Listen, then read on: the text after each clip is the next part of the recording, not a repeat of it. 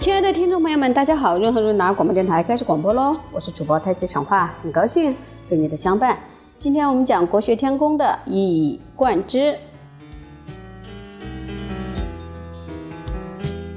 一以贯之这四个字太重要了。孔子在《论语》里说：“吾道一以贯之。”可惜很少有人知道他在说什么。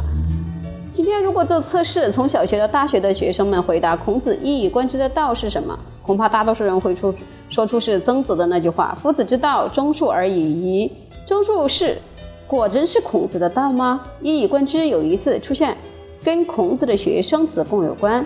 子贡小孔子三十一岁。非常聪明，口才了得，是言语科里的高材生。但聪明人说话爱犯一个毛病，比较，喜欢比一比谁好谁差。他观察自己的老师，认为孔子多学而识之。这是接下来是他们的对话。子曰：“次也。”如以鱼为多学而识之者与？对曰：“然，非与。”曰：“非也。”予一以贯之。孔子说：“次，次就是子贡的名为端木赐。你以为我是广泛学习并且记住各种知识的人吗？子贡回答说：“是啊，难道您不是吗？”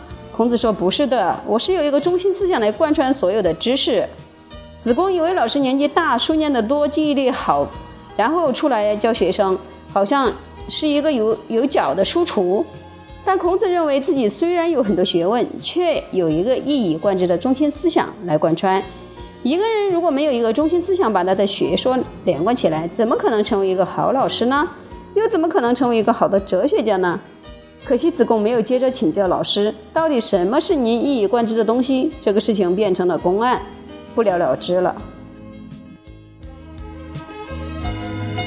我觉得孔子心里大概很想找个公开的机会说一下自己一以贯之的道是什么。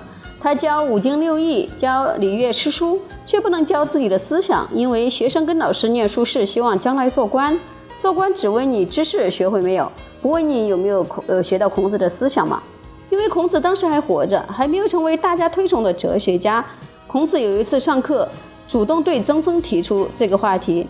子曰：“森乎！吾道一以贯之。”曾子曰：“为。”子出门人问曰：“何谓也？”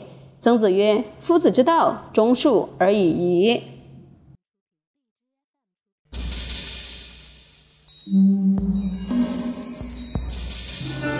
孔子说：“曾参啊，我的人生观是由一个中心思想贯穿起来的。”曾参说：“的确如此。”孔子站出来就出去了。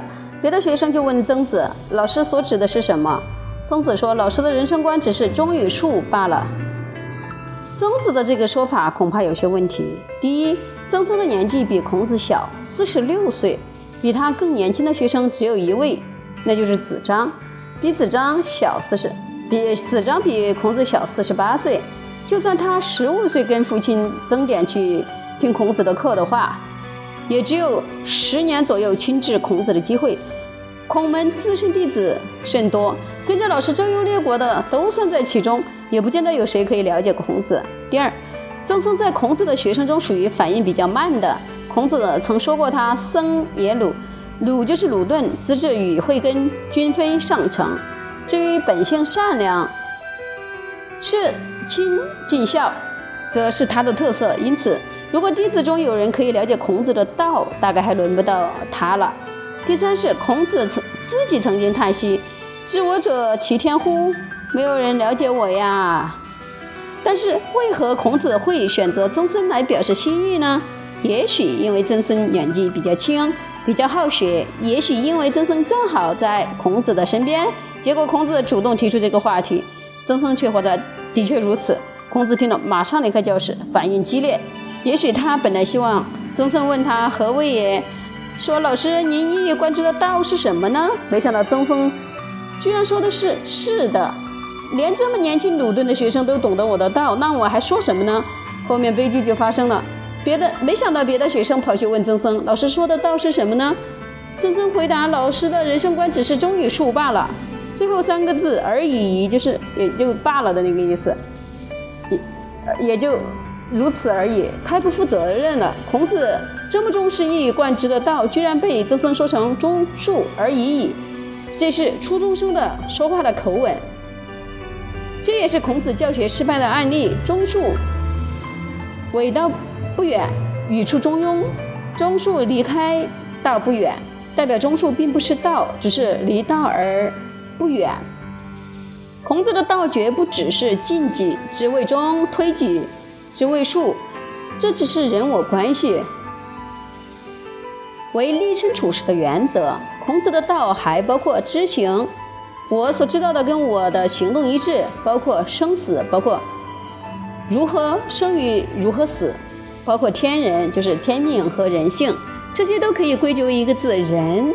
人才是孔子一以贯之的道的标准答案，所以他才会说出“杀身以成仁，导人而死”这样的话。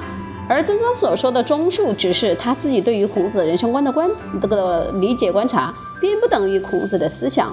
我们读《论语》时，对于孔子的弟子的话要有一个分辨，就是学生的话代表他们个人的心得，而未必完全等于孔子的想法。